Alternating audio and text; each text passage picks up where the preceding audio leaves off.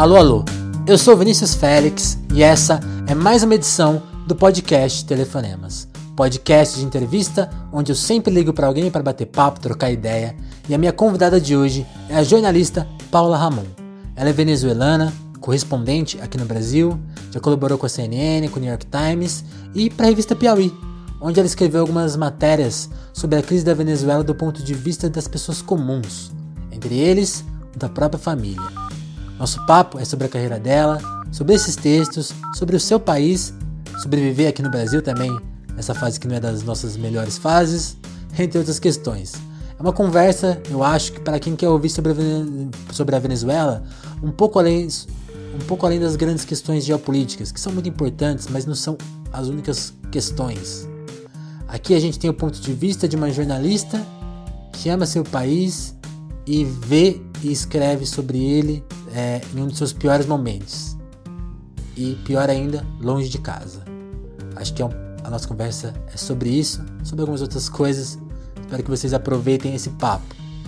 Antes do papo, eu lembro que o Telefonemas, eu te lembro que o Telefonemas conta com seu compartilhamento nas redes sociais. É é com vocês que a gente alcança mais ouvintes, com, essa, com esse compartilhamento, com essa força. E a gente também conta com a sua participação. Escreve pra gente no Twitter, na hashtag Telefonemas, ou manda e-mail para telefonemaspodcast.gmail.com Certo? Participem do Telefonemas, esse espaço também é de vocês. Então, vamos direto para a conversa. Com vocês, Paula Ramon. A minha, primeira, a minha primeira pergunta seria: quanto, quanto tempo de jornalismo? É, eu me formei em 2003 uhum. e estou trabalhando é, desde 2003. Estou 16 anos já. Entendi, 16 anos. E você, naquele texto do seu para Piauí sobre a Venezuela, você comenta uma característica do, do país que se assemelha muito ao Brasil de como a, as crises vêm e vão, né? Eu queria saber assim. Aí você relata a história da sua, da sua mãe de como ela lidou com, a, com as uhum. crises e como ela foi se adaptando.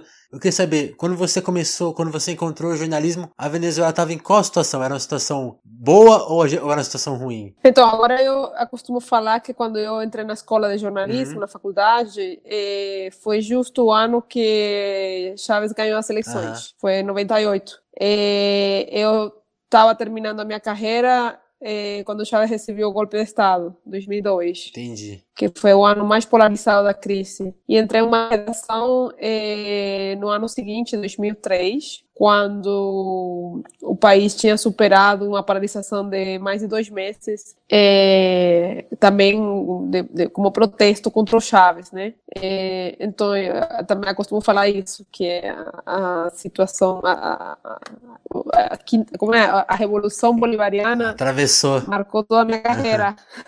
eu fiquei pensando nesse paralelo justamente que quando eu comecei a assim, a minha adolescência e até a faculdade foi num, num, período que do Brasil também muito positivo e depois quando eu comecei a trabalhar de fato já foi essa fase de crise. Eu fiquei pensando nessas semelhanças que os dois países têm, né? É curioso isso, né? É, a Venezuela é assim que se, se a gente olhar em retrospectiva, eu realmente não consegui viver uma época uhum. boa da Venezuela, para ser sincera. É, os 80, que foi a minha primeira década de vida, foi uma década de crise. É, os 90 foi ainda pior economicamente, 2000 foi uma década por, pelo boom petroleiro, né? Mas política e socialmente foi uma época Entendi. muito conturbada. É, então, assim, a minha geração não, não deu muita sorte, não.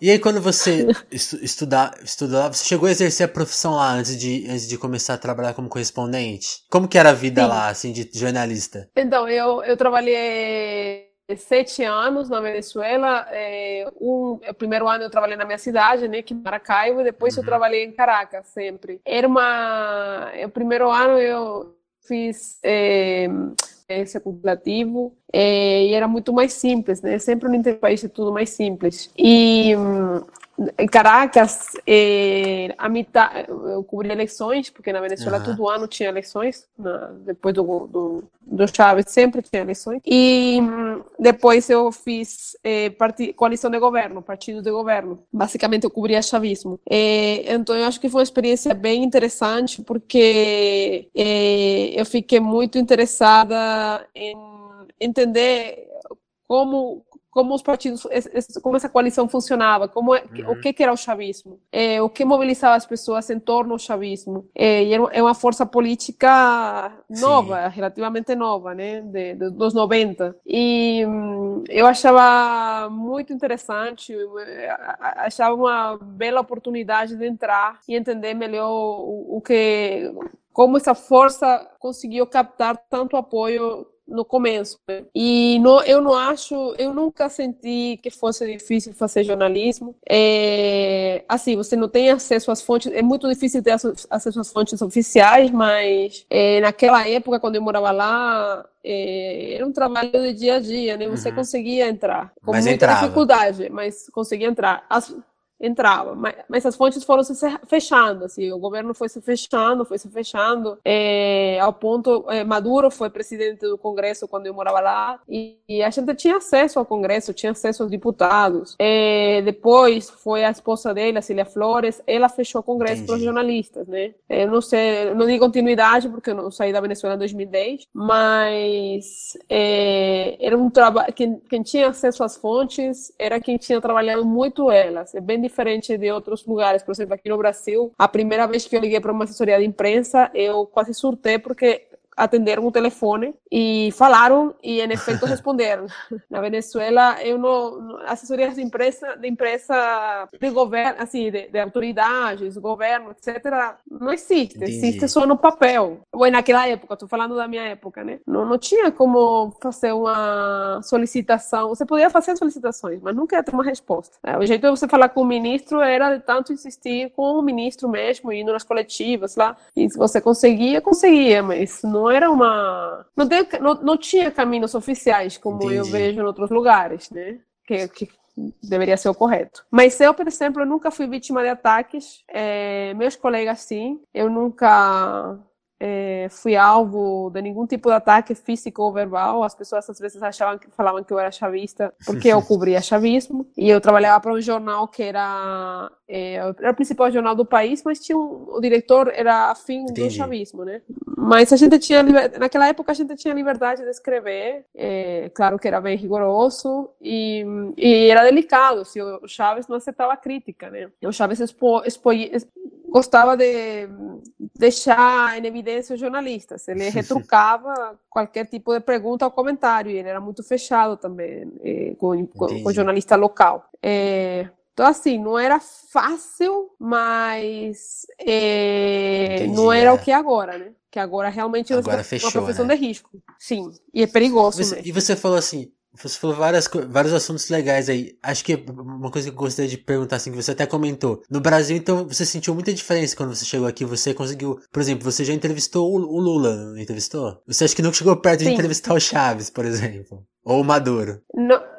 Não, o Maduro eu falava porque ele, era, ele estava no Congresso, Sim. era outra época, a gente não, tinha acesso a ele. Até pelo telefone, naquela época era Blackberry, então a Venezuela era tudo Blackberry. Aí você tinha um Blackberry, conseguia os ah, códigos e conseguia falar era como o WhatsApp agora, né? E eu, eu, tinha acesso a eles porque eu cobria, eu tinha acesso a Diosdado, eu tinha acesso a Jorge Rodrigues, assim, eu cobria, era, era minha fonte, né? Então, realmente eu conseguia esse acesso. Mas não era fácil de conseguir, era, dava muito trabalho. E no Brasil é muito diferente. Eu não cheguei no Brasil direto da Venezuela, eu fiquei três anos em outro lugar, mas quando eu comecei a trabalhar no Brasil, eu comecei a trabalhar uhum. como produtora e meu trabalho basicamente era marcar entrevistas, né? E conseguir personagens. E, e eu lembro, acho acho que uma das primeiras pautas que eu, que eu fiz foi marcar uma entrevista com Petrobras, com é, porta-voz da Petrobras. E quando eu recebi o pedido, é, eu achava engraçado, assim, eu falar, mas como é que eu vou, mas tá na lua, Muito como é que eu vou conseguir isso assim? E, e, e, aí eu fiz a tarefa, assim, eu fiz, eu fiz para, para, ter o nó na boca, né, eu, eu liguei na assessoria de imprensa da Petrobras e, e eu fiquei muito surpresa que deu muito certo e consegui a entrevista na semana seguinte, estava tudo ok, e aí entendi, ok, aqui é diferente. E, e eu comecei a trabalhar, é, sempre trabalhei para veículos estrangeiros aqui, quando, da, temporada uhum. que eu tenho morado no Brasil, né? Com algumas exceções. Eu, eu falo assim, se você conseguiu trabalhar na Venezuela, você aqui tá trabalhar fácil. em qualquer lugar, porque é, é, não é que é, aqui é correto, né? Correto, as assessorias de imprensa são para isso. Você É correto você ter ah. acesso às fontes oficiais? Imagina como você faz uma reportagem de, de violência se você não tem cifras oficiais de homicídio. É, como, como você tem uma. Como você contrapõe você se, se você não Sim. tem como falar com o governo? Não há transparência. É, e você vai ser atacado o tempo todo, né? É, então, eu não diria que é fácil ou difícil aqui no Brasil, mas diria que ah, as coisas, para mim, assim, foi uma surpresa ver o quão fechado e o quão fora da curva a Venezuela é. Entendi. Para jornalismo. E, e aí, outra, coisa, outra questão que eu queria fazer dentro da sua, da sua primeira resposta. Você falou de, de acompanhar o chaz, do chavismo e tentar entender esse processo político. Assim, você conseguiria resumir brevemente o que você conseguiu entender estando ali perto? Por que, que esse processo capturou tantas as, as pessoas e, e, como que ele foi de, desse sucesso para o momento atual? Assim, você conseguiria resumir isso, assim, que, da sua visão? Olha, eu, tenho, eu, eu falo que eu tenho uma posição hum. polêmica, porque eu sei que a Venezuela é, meu país, né? E, e, eu sei o que a Venezuela tem sofrido e eu sei que estamos numa época que não há, a gente fala meias tintas, que Sim. ou é branco ou é preto. Não, não a gente conhece bem né? isso aqui. Então por isso pode ser polêmico, é, por isso pode ser polêmico falar qualquer coisa Sim. que não seja radical. Mas eu acho que é importante, assim, eu sempre falo da, para mim é importante acho que tem que ter uma, tem que ter uma reconciliação, né? É um país que tem de passado por muita coisa e o chavismo, eu acho que quando Chávez surgiu em 92, ninguém discute que, que ele foi uma força, que foi um cara que soube ler a situação, ele soube ler o momento político do país, ele tem uma campanha no 98 muito bem sucedida, que ele basicamente entendeu que milhares de pessoas tinham sido pobres, né? Tinham sido negligenciadas, tinham sido exclu... tinham ficado excluídas do sistema democrático do partido né? E um, o sistema de partido, perdão, que a democracia tinha esquecido esse povo. Que, e a situação econômica era muito ruim, muito, muito ruim. E, e Chaves é um cara muito carismático. Você pode, eu, eu não concordo com o, com, o que aconteceu no, mas você não pode negar que o Chaves era um cara muito carismático, era jovem, é, tinha um estilo completamente diferente. Assim, os políticos venezuelanos, é, é ele destoava por completo, né? E ele não só soube usar esse carisma, e ele era pobre, né? Ele veio de uma origem muito uhum. humilde, muito pobre, e ele sabia falar para as pessoas. Quando ele falava, eh, você se reconhecia no que ele estava falando, né? Porque uma infância é difícil, é, dificuldade para aceder à educação, dificuldade para a saúde pública. Então, assim, ele é o povo. Olhar para ele era olhar para o povo, era a cara do povo. Era impossível as pessoas ficavam. Eu nunca fui partidária do, do chavismo, mas eu entendo porque as pessoas ficavam, a, apoiavam ele. E quando ele ganhou a eleição, eh, depois quando ele começou a governar, teve a boa sorte para ele que o preço do petróleo começou a disparar. E ele teve 10 anos de, uhum. de boom petroleiro. E na Venezuela você não tinha reeleição imediata, era um período só e era cinco anos. Ele, ele ampliou o período de governo e ele ainda colocou reeleição e depois ele colocou reeleição imediata. Ou seja, ele ficou 10 anos, é, 13 anos, é, começou em 99, morreu em 2000. É, 13, ele ficou todos esses anos com um boom petroleiro. Um, assim, o maior boom petroleiro que o país jamais viu. Nessa história. Então, eu não lembro que a gente, naquela época, quando tinha tanto dinheiro o país, eu não lembro que a gente percebesse, assim, a, a falo a gente, o comum, né? Percebesse que o país estava desfrutando um momento único de, de petróleo, de boom.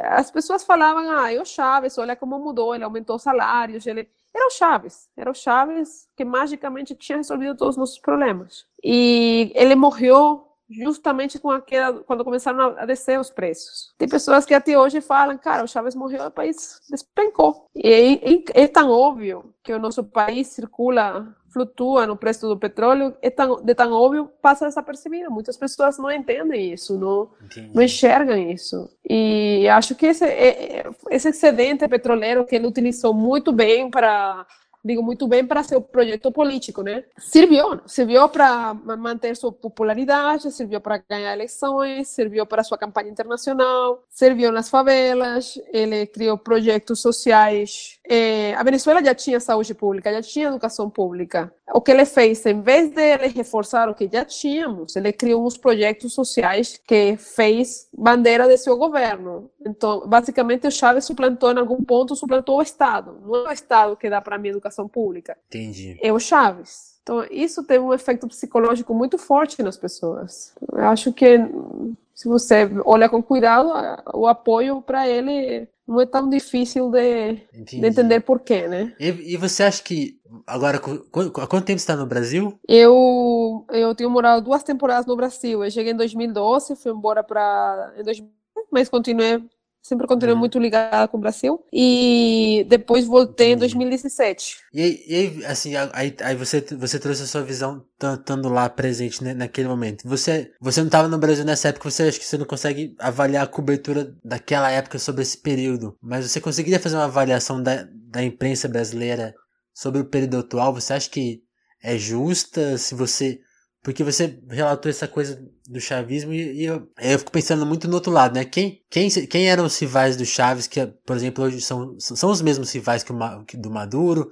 Como que a imprensa brasileira lida tanto com o processo político do chavismo quanto desse, da, das pessoas que estão lutando contra o Maduro agora, lá, assim, dessa, dessa briga interna que tem na Venezuela agora? Como que você acha que a imprensa brasileira consegue cobrir isso? Cobre bem, cobre mal? Porque, além, além da crise atual, uma coisa que eu sinto, assim, eu tentei procurar algumas notícias agora e sinto que a imprensa brasileira, por exemplo, deixou um pouco de lado agora essa questão. Acabou um pouco essa, a polêmica e, e, tá, e tá um assunto meio abandonado. Você sente que não é, bem, não, não, não é um tema bem tratado ou é bem tratado? Como que você avalia? Olha, é, Brasil abriu corresponsalias, fala corresponsalias? É, os correspondentes, né? Correspondentes, isso, permanentes no, na, no chavismo, uhum. né, na primeira década. E a, a, acho que agora não tem mais, acho que agora é um vai e volta, né? Mas eu acho que, foi, assim, e, e fazer isso mostrou que, que, para o Brasil, o Brasil entendeu a importância da, do momento, da, do processo e, e queria entender melhor, né? É, e eu acho que fizeram um bom trabalho. É, e agora, assim, eu, eu, eu, acho que esse ano, obviamente, tomou muita mais força. Assim, eu sinto pelos meus amigos acá é, que como se esse ano descobrissem, descobriram a Venezuela, não, não descobriram a Venezuela, mas esse ano certo. tomou mais força com Guaidó, é, eu acho que foi é, tem, tem, ficado muito mais presente. Hoje mesmo a foto da capa da Folha, é, estava vendo aqui, de uma reportagem sobre restaurantes venezuelanos em São Paulo. Sobre refugiados, né? Não, eles não são refugiados na real. Bom, não sei, alguns, acho que não sei, na, na real não conseguia ler inteiro, mas, mas assim, obviamente eles estão fazendo uma cobertura bastante eh, minuciosa do que acontece na Venezuela.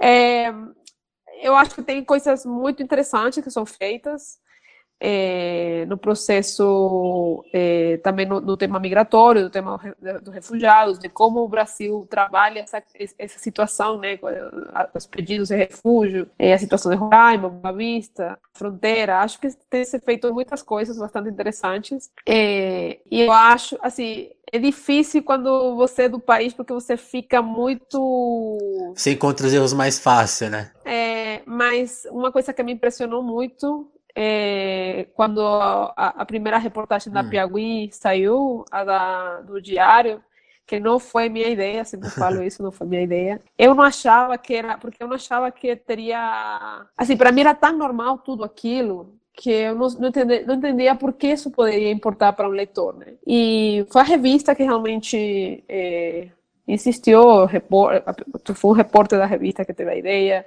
os editores acharam muito boa, assim, eles realmente viram o potencial daquilo e a, a, resposta das pessoas me impressionou muito, porque é, a maioria das, dos comentários que eu recebi era como pela primeira vez estavam entendendo o que realmente uhum. acontecia na Venezuela. E, e, me impressionou porque eu vejo que é um tema que está sim presente na imprensa sim. brasileira. É, mas o que pessoa, as, as, pessoas comentavam, pessoas com quem já falei mais em detalhe, é que realmente dava uma janela que na, na imprensa você lê sobre a escassez. Ah, falta comida, falta remédio. Mas é diferente quando você fala falta remédio, falta comida, a quando você mostra uma pessoa de 73 anos falando faz duas Sim. semanas que não como frango. Ou, é, assim, é distinto quando você lê, lê guia o leitor por pela angústia de não sim, conseguir as coisas. E você marca temporalmente a ah, a pessoa está duas semanas procurando uma, uma, aspirina, sei lá. Eu acho que talvez se isso for sucesso Sim, essa é, história. Acho até né? assim, a coisa. Porque é, é, muito curioso isso, né? Quando a gente começa a discutir política, você pensa muito no. Se você for chega. Começa, começa a tomar uma distância, né? Tipo, como se, se olha só para os agentes políticos. Às vezes vai mais para trás, a gente começa a pensar na, na história da América Latina como um todo, que é, sofre golpes, tem uma pressão geopolítica do, dos países mais fortes, né? Se, sempre se toma uma distância muito grande. Quando você aproxima para a história da sua mãe e pra, até, até pela data. A história começa no Natal, eu acho assim. Você pensa na vida das pessoas assim, o, elas continuam ali na sua rotina, na, nas suas comemorações, na, cuidando dos filhos, das viagens e da, e da, da saudade, né?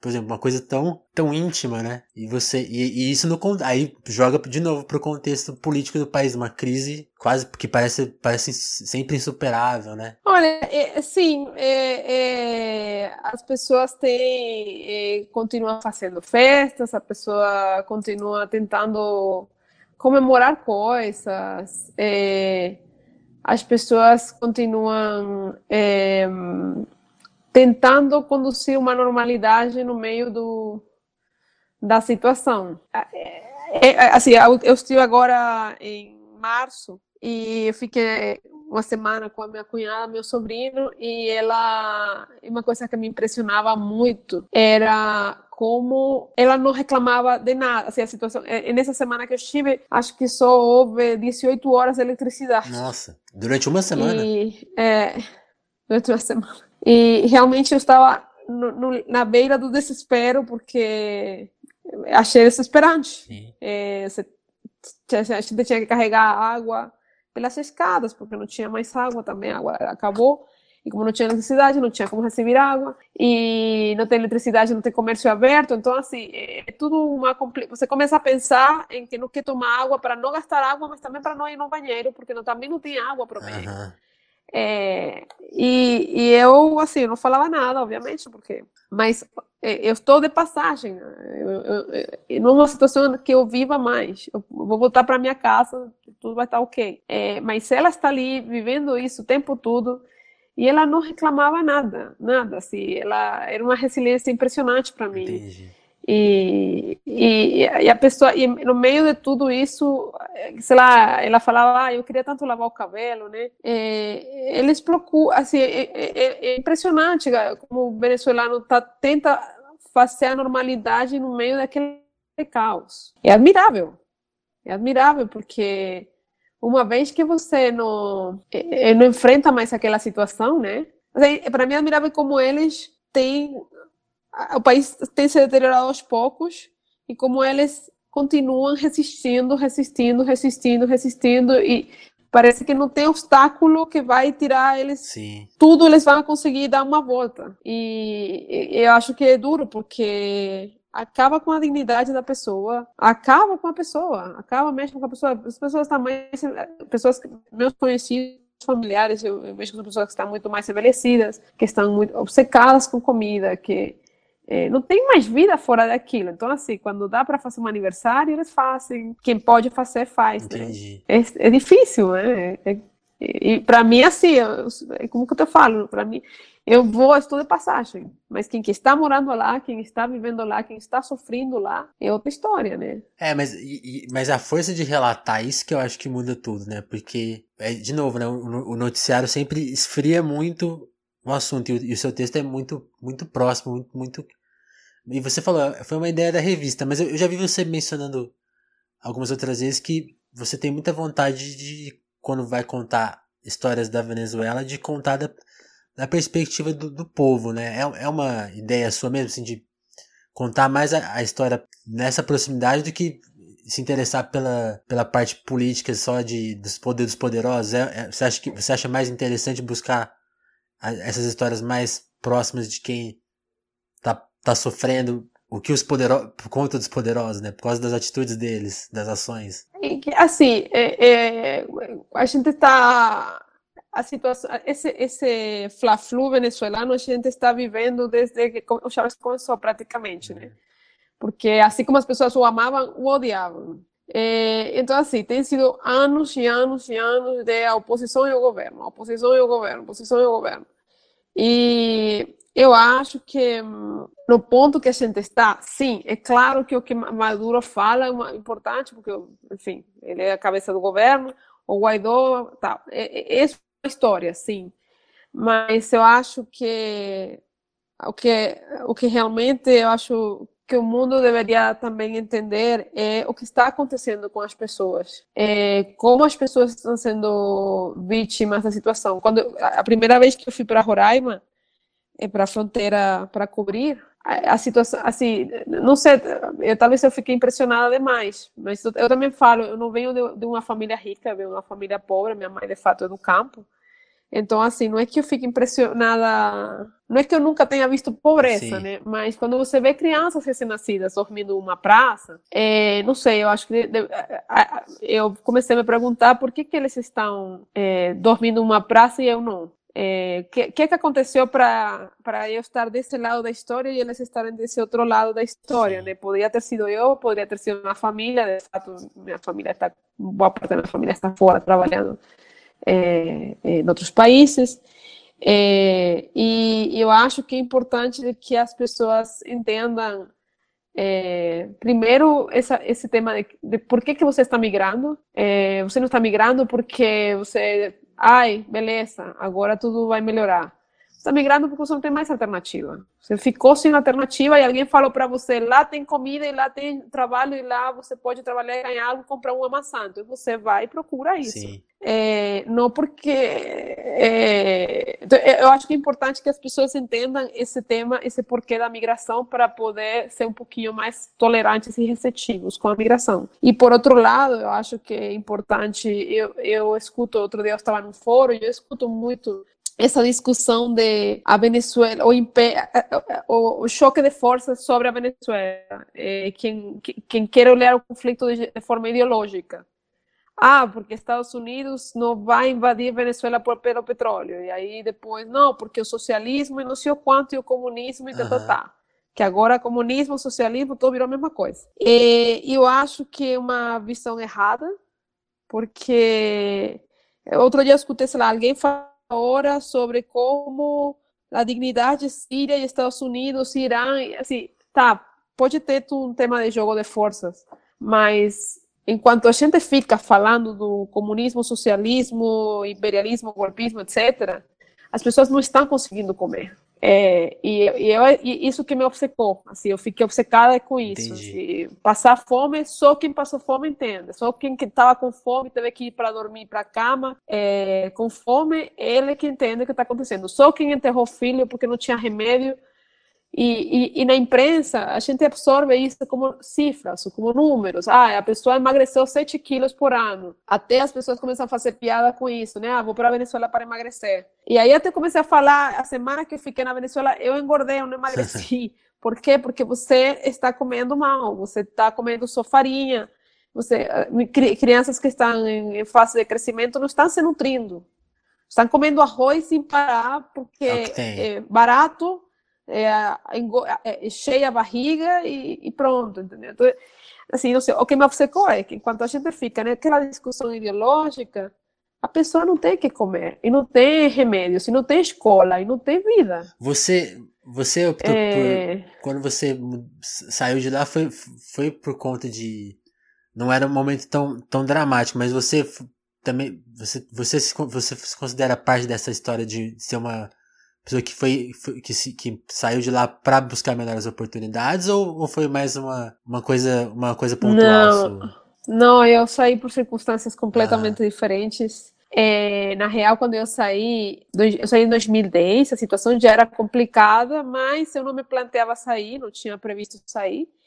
E eu saí porque na, eh, naquela época eu estava casada com um brasileiro, né, com um correspondente, coincidencialmente, uhum. e ele tinha que sair, ele foi é, é, escalado para outra para outro trabalho e bom, eu saí, fui embora com ele. Foi justamente por isso. Então assim, foi bem diferente. Entendi. Mas você consegue ter um pouco de, de por exemplo, você me relatou essa coisa, essa falta de sensibilidade que às, às vezes a gente tem com, com com quem, quem, com quem imigrou, né? Uhum. Eu, eu, eu, queria saber se esse ponto de vista, por exemplo, você, você, por exemplo, pelo seu Twitter eu sei, você ama a Venezuela, você torceu pela seleção, você. É, é inquestionável esse, sentimento das pessoas, né? Acho que esse, às, às vezes a pessoa que que recebe, quem está recebendo o imigrante perde isso um pouco esse ponto de vista, né? Muitas pessoas amariam poder voltar para o seu país e poder viver a sua história lá, né? Você sente um pouco isso até, até na sua história é. pessoal, você gostaria de voltar para lá e ter as condições ideais para trabalhar e, e, conviver lá ou, ou como que funciona isso na sua cabeça? Olha, eu acho que eu nunca pensei muito, no começo eu acho que eu não pensava muito em, em volta, assim, como ia ser a volta, eu nunca, é, a volta era uma coisa que não, eu não, não pensava, eu estava tão ocupada em tentar uhum. me adaptar à vida que eu não pensava muito. É, e claro, eu não tinha uma circunstância, como falo, minha circunstância Sim. era bem diferente. Quando as coisas começaram a ficar mais difíceis, é, porque a minha família estava lá e era claro que você vai sofrendo com eles. Quando as coisas começaram a ficar mais difíceis, é, quando meu irmão mais velho decidiu sair, ir embora, é, que foi em 2015, é, acho que aí já nesse momento foi a, assim, foi a gota de água, né? Foi, bom, o que está acontecendo aqui, como é que vai ser isso? E de pronto, meus amigos começaram também todos a ir embora. Aí chega um ponto que você sabe que não vai voltar. Assim, eu, eu, eu gostaria de ter uma oportunidade de, de voltar, mas eu, eu, eu não sei. É, eu acho que uma situação na que eu estou pensando muito mais nos últimos dois anos, que é quando eu terminei de entender que não sabia como voltar. Só que não tem como Isso que eu achei muito doloroso, porque é justamente isso, né? é... né? Tipo, ah, você, você foi embora por opção, mas você não poder voltar por, por falta de opção é muito doído, né? Você vê o seu país desmanchando de longe, seus amigos indo embora de lá, é, é muito complicado, né? É, porque é, as pessoas falam, ah, se a situação. Quando você fala com as pessoas que estão em Roraima, eles falam, ah, é, se a situação é, melhorar, eu volto. Mas a situação melhorar significa o quê? Porque quanto tempo eh, vai levar realmente para ter uma transição, se houver uma transição? É, e, e, quanto tempo após uma transição o país realmente conseguiria algum, alguma melhora prática, né? É, eu, assim, é, voltar eu poderia voltar, mas é, como que eu vou me sustentar, como que, que eu vou trabalhar? E, e uma coisa que para mim pesa muito, é, fora de tudo a situação que o país tem, é, violência, insegurança, é uma coisa que para mim sempre pesou muito, porque é uma coisa que marcou muito o país. Também, né? Eu, sou muito medrosa, na real, então, assim, é, violência e insegurança para mim é, é uma coisa é, além de que você tem que passar por tudo que você tem que passar, ainda você não tem segurança de que você vai conseguir. Você não sabe se ficar em casa ou sair, né? Você pode ser assaltado em casa, você pode ser morto em casa ou fora, enfim. É, é difícil viver em circunstâncias dessas. E se você, por exemplo, no meu caso, que eu estou estruturada fora do país, é, é difícil eu pensar que eu vou largar essa pouca estrutura que eu tenho para voltar por outro lado, é uma, uma estrutura muito supérflua, porque realmente eu, eu tenho uma estrutura, eu trabalho, eu tenho um trabalho e, e, e, essa é a minha estrutura, basicamente, né? Minha estrutura é meu trabalho. É, mas eu sempre falo, eu não, eu não sei o que é o futuro, eu não sei, volta para casa, eu não sei como, as, no mundo que eu estou, as pessoas é, voltam para casa em algum momento, né? É, você fica, sei lá, correspondente, você faz os, as, os postos que você quiser fazer ou puder fazer, e em algum momento você talvez planteia a, a volta para casa. É um mundo globalizado, todo mundo agora ficou mais internacional, mas você fica um pouco desnorteado quando você sabe que não tem Sim. a casa, que não tem como voltar. É, isso é, é, meio, é, muito desolador, né? É, estranho, assim. Mas eu sou uma voz com sorte, eu sempre falo isso. Sou uma pessoa que tem muita sorte que é, eu não estou numa situação precária como estão os migrantes que estão atravessando as fronteiras, muitos deles caminhando, outros é, em carro, outros estão viajando, conseguem fazer uma, uma, viagem de avião. A minha situação não é precária é, como a deles e eu sou, eu não consigo imaginar o desesperado que deve ser para essas pessoas com filhos é, com famílias, abandonar tudo que eles têm, sem, com incerteza, né? Sem saber o que eles vão conseguir e como eles vão conseguir. Então é, é, é muito complicado. Certo. E, e agora falando da sua experiência no Brasil, você, você relatou esses dias no Twitter que tinha sof, sofreu que sofreu uma agressão na rua. E aí eu queria te perguntar assim, se você a gente tem um governo que se posicionou com, a favor do Guaidó, tentou se posicionar do lado dos Estados Unidos nessa briga política da Venezuela, e isso é muito engraçado. A gente tá falando assim, ah, você tá, fugiu, tá, tá, tá escapando de uma crise muito grande no seu país, mas na situação do Brasil também é muito complicado, tem uma, se vê, se vê muito a questão do preconceito com, com os estrangeiros, muita, muita xenofobia, muitas posições contestáveis de agentes, agentes políticos, agentes de Estado. E aí você sofreu uma violência na rua. Na, no, no, meu ponto de vista, eu vejo essa violência estatal migrando para para a opinião das pessoas. Você, como que você vê a situação do Brasil como, como estrangeira e passando, às vezes, talvez até, até sofrer um pouco dessa xenofobia que talvez possa se instalar por aqui? Ou não? Queria, queria saber o seu ponto de vista. Olha, eu não, eu não, eu, eu tenho anos de Brasil, né? Como falei, eu, eu me sinto muito em casa no Brasil e, e, bom, eu falo a língua e conheço, tenho amigos brasileiros, enfim, eu me sinto muito à vontade aqui. E nunca tinha alguma vez alguém faz algum comentário, enfim, mas nunca tinha sentido um, uma raiva por ser estrangeira, né? E alguém até comentou no Twitter, né? Claro, mas é uma mulher branca que fala português, imagina, sei lá, alguém que, que não. E é verdade, né? Eu, eu também estou no círculo profissional. É, assim, eu não sei se falar de violência, mas foi uma pessoa é, não, que não sabia que eu era venezuelana, sabia que eu era estrangeira porque eu tenho sotaque, mas não teria porque saber que eu era venezuelana, nem que eu era jornalista, porque foi um ambiente completamente fora, né? é, fora sim mas claramente tinha assim uma, é, é, um tema, ficou gritando que era eu ser estrangeira é, e essa história de volta para teu país, enfim, é, me impressionou, me impressionou porque nunca eu não sentia, nunca tinha sentido algo assim. Em Roraima é muito comum, sim, porque as pessoas assim como ajudam muito, porque também já vi muitas pessoas ajudando lá, os migrantes. Também tem pessoas que sentem, se sentem ameaçados pela chegada, né? se sentem ameaçados porque sentem que estão tirando eh, cupos nas escolas, que estão tirando leitos nos hospitais, trabalhos, enfim, as pessoas sentem uma ameaça e lá é muito, você vê a cara do venezuelano em qualquer uhum. esquina. Então assim, aqui não, em São Paulo isso não acontece.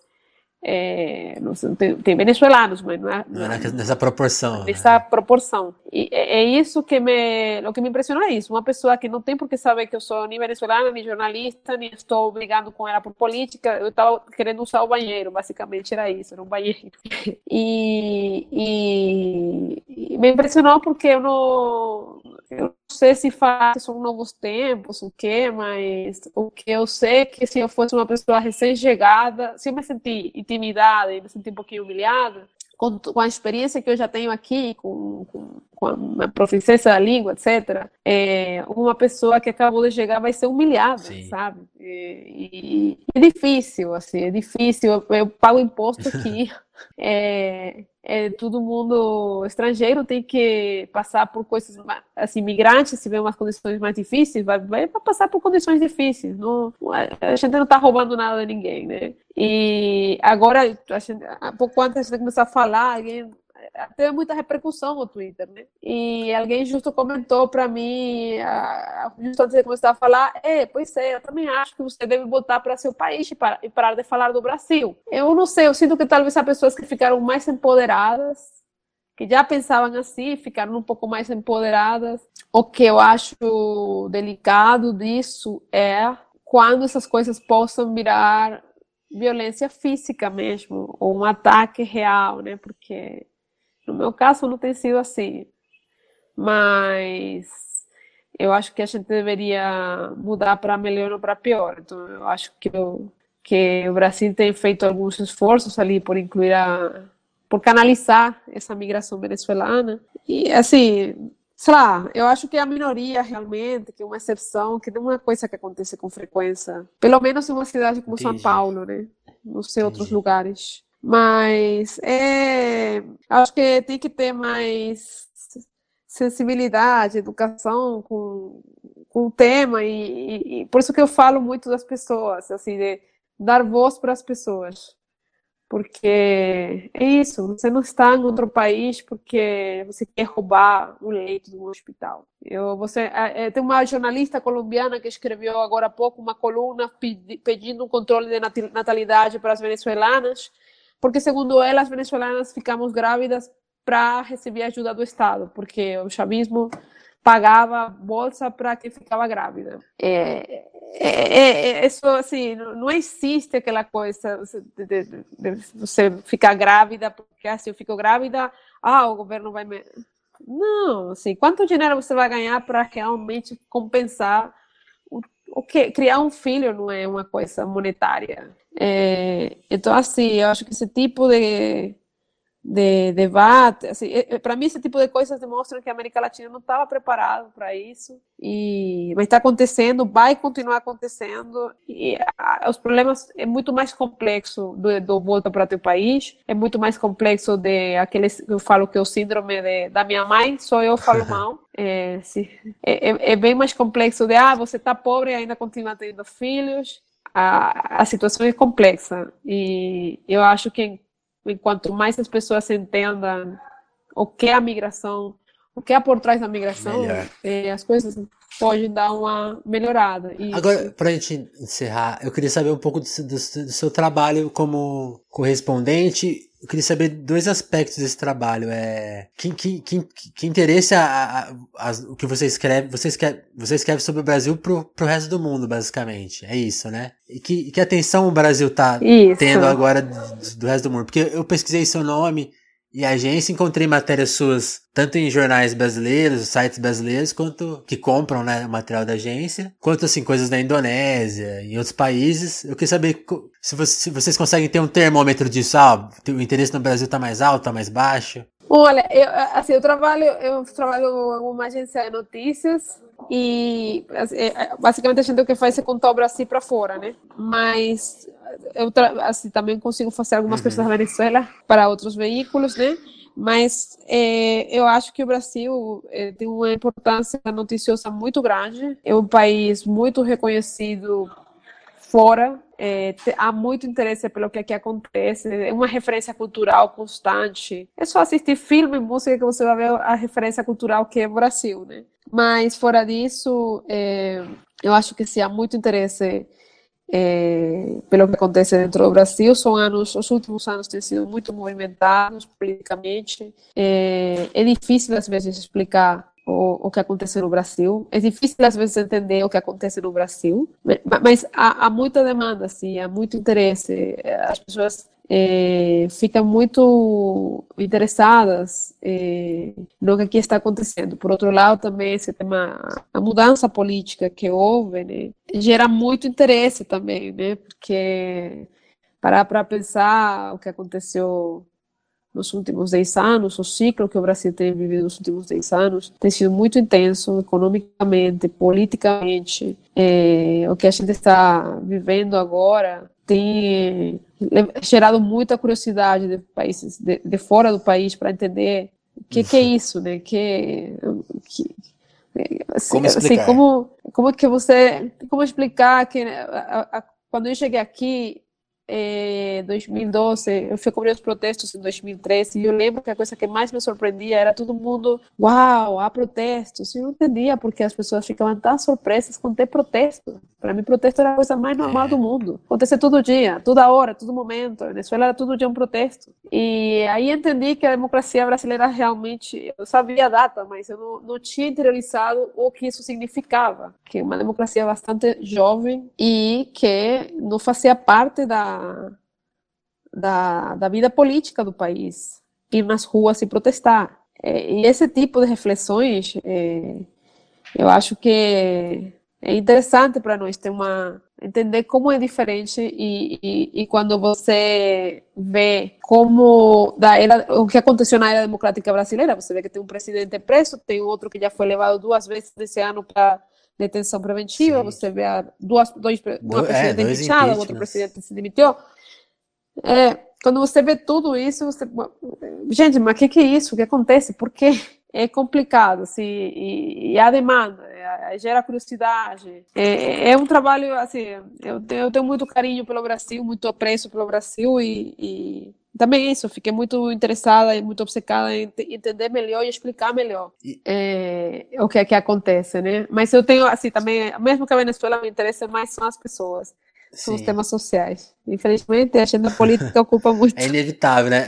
Eu, eu, isso, isso é até uma curiosidade, eu acho que no, no tipo de jornalismo que as agências têm que fazer, você acha que tem espaço para essas histórias pessoais ou, ou, ou, as agências têm que cobrir mais o macro mesmo? Como, como que tá essa situação? Tem espaço, sim, e é uma discussão também. Eu vejo muito pela discussão que houve nos Estados Unidos depois do Trump, né? Como, como fazer a cobertura. A gente aqui agora tem o Bolsonaro, ele é muito presente no Twitter também. Ele fala cada sim. tanto no Twitter também. É, tem os filhos também falando, tem uma polêmica Ministro por dia. Falando. É, como você faz a cobertura é um, é um debate que eu acho que é interessante ter, para, por exemplo, para agências internacionais, porque a gente não pode fazer tudo, não tem capacidade para fazer tudo. E também ninguém vai entender tudo. É, muito, é, é um ponto curioso esse, né? Ninguém vai entender tudo. Você, você sempre tem isso em mente, assim, tipo, ó, esse tema é, é, é muito relevante e tal, mas não, não vai fazer sentido lá fora. Tem, tem essa preocupação? Tem, tem. Tem porque é, você pensa. É, você fica tão dentro da história é, que você pensa será que alguém para você já é tudo importante? Por exemplo uma pessoa como o Fernando Henrique né? É, é, um referente muito grande assim, tudo que ele escreve a gente lê tá aí, mas explica para qual a importância do falar da opinião do, do, do ex-presidente é, sobre X coisa? É uma pergunta bastante ah, parece até óbvio óbvio que é importante mas nem sempre. Para o estrangeiro vai ser não sei se é importante mas vai ser parte da agenda né é, então, eu acho que assim, a, a, talvez a regra mais básica é a regra básica é o jornalismo, né? O que, o que, o que tem empatia, assim, o que afeta, que você sabe que temas que realmente vão ser transversais, que vão a, a, a chamar as pessoas, né? De qualquer país, em qualquer lugar, né? E, e você tem que fazer uma cobertura política razoável, mesmo para o registro, né? Mas os temas que têm mais impacto é, sempre são os temas eu vejo, sempre são os temas que, que afetam a todo mundo. Então, temos temas sociais, é, temas ambientais, temas que realmente têm muita mais repercussão. E mas a gente não, não, você não pode cuidar da política porque você tem que registrar o que está acontecendo no país. Né? É inevitável, você tem que dar uma cobertura Sim. minuciosa. Mas também tem as personagens, assim, eu sempre falo, os personagens mais populares, não mais populares, mas o que eu acho que tem mais repercussão, é, os personagens que tem noção do Brasil, Neymar e Lula tudo que fala, tudo que o Lula fala. São as personagens que fora do Brasil tem, assim, no trabalho que a gente faz é o que eu vejo, assim, que as pessoas, as referências sobre o Brasil. Se, se, se, não sei se você chegou a entrevistar o Neymar, mas você entrevistou, eu queria que você relatasse um pouco dessa experiência de ter entrevistado ele. Quem mais, assim, de políticos você, você, você chegou a entrevistar? Tem algumas histórias curiosas? Ah, o Lula é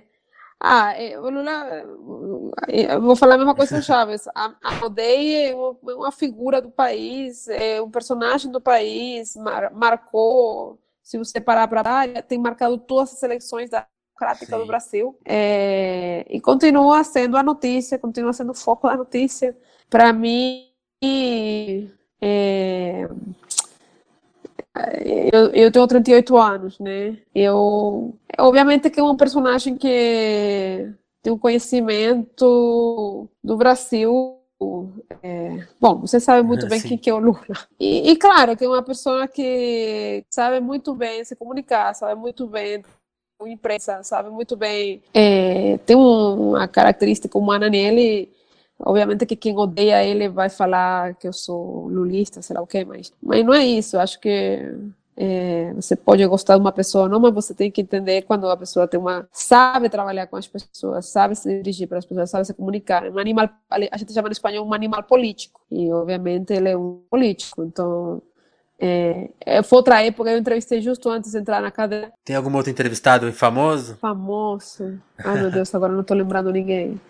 É, mas do Brasil, brasileiro, fora do Neymar e do Lula, que eu poderia ter entrevistado Fafão. Agora eu não estou lembrando ninguém.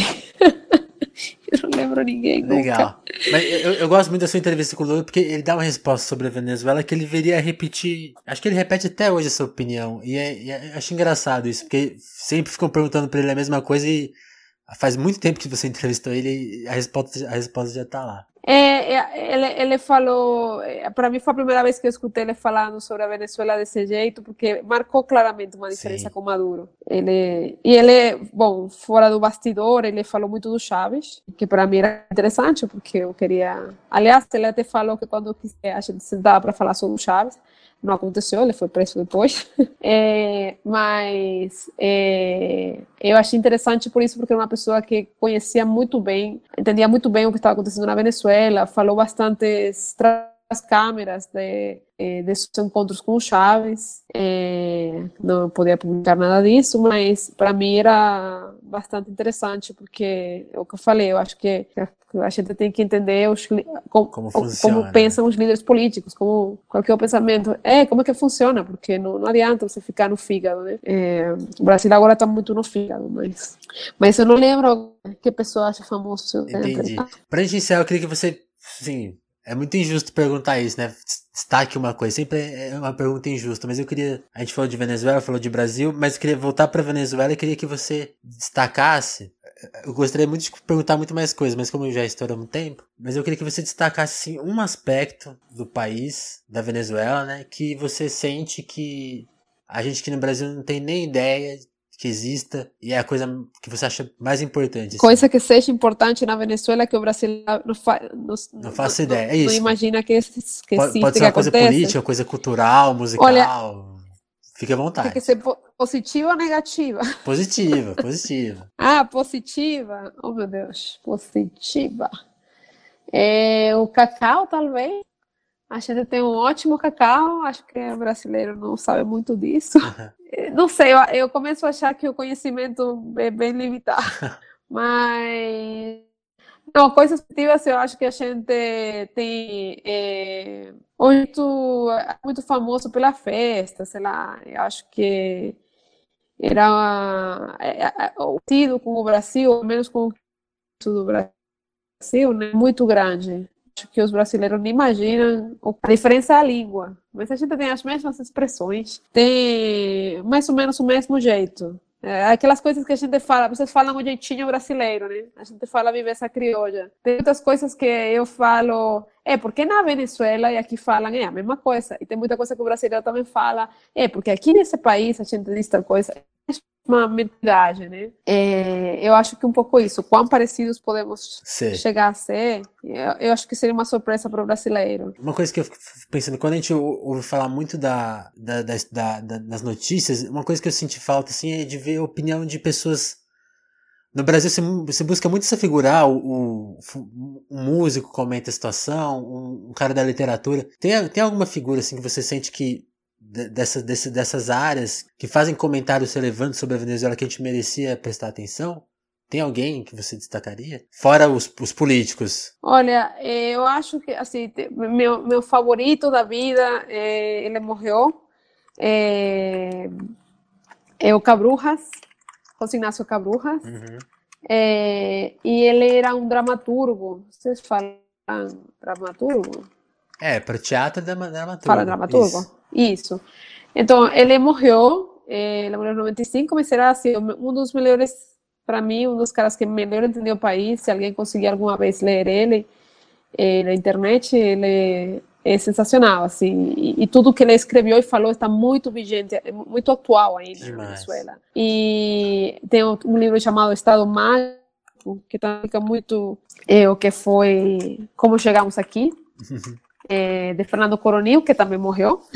e eu acho assim que são como as duas melhores. De facto, o Coronel se apoia muito na, no Cabrujas para explicar suas teorias. Eu acho que são livros bastante, eh, autores bastante importantes para quem quiser eh, ter um resumo e entender o que aconteceu, né? O que aconteceu na Venezuela. E vai entender muito da Venezuela contemporânea. Acho que Agora, uma voz que ainda esteja viva, é, eu acho que tem o Luiz Vicente Leão, que é um analista de data analysis, uhum uma, uma consultora de opinião, acho que ele também é bastante acertado nos seus análises contemporâneos, assim, uma pessoa bastante equânime, que é difícil conseguir uma pessoa que não vai para um lado nem para outro. Entendi. Então, acho que ele é, assim, uma voz que está bastante... É, uma, uma boa voz para escutar nesse momento. Ótimo. Bom, é isso. Queria te agradecer pela conversa, foi muito legal ter a sua perspectiva. E te, é isso, te agradecer. Muito obrigado. Ah, obrigada. Né? Não sei se você vai editar isso aí, mas. tudo polêmico, tudo polêmico. Muito obrigado. Muito obrigada, Vinícius. Até mais, então. Um abraço. Um abraço. Um abraço. Tchau. Alô, alô. E aí, pessoal? Gostaram do papo com a Paula? Espero que sim. Eu gostei bastante. Quero agradecer a Paula pela disponibilidade, pelo papo. Muito obrigado. Agradecer o pessoal que escuta o podcast na íntegra que escuta esse trecho aqui onde eu falo sozinho. É, quero contar com o apoio de vocês para compartilhar esse episódio nas suas redes sociais. É assim que o podcast chega para mais ouvintes. Telefonemas depende de vocês para alcançar mais pessoas. Também convidar todo mundo para participar desse espaço aqui, desse momento. Escrevam, escrevam na hashtag Telefonemas lá no Twitter. Escrevam para o e-mail telefonemaspodcast.gmail.com porque esse é um espaço de vocês. Vamos conversar aqui. Mandem reflexões, questões, textos. Acho que transformar o podcast, o Telefonemas no espaço também para os ouvintes falarem é muito importante. Então participem. Quero dedicar esse episódio é, à memória do João Gilberto. É o primeiro episódio que eu gravo depois da morte dele. Nem preciso destacar nesse momento a importância dele para a música brasileira. Imagino que você tenha passado a semana ouvindo os discos dele, ouvindo entrevistas sobre ele, é, lendo as matérias. Se não fez isso, vá fazer. Especialmente ouvir os discos e ver os shows dele que tem no YouTube.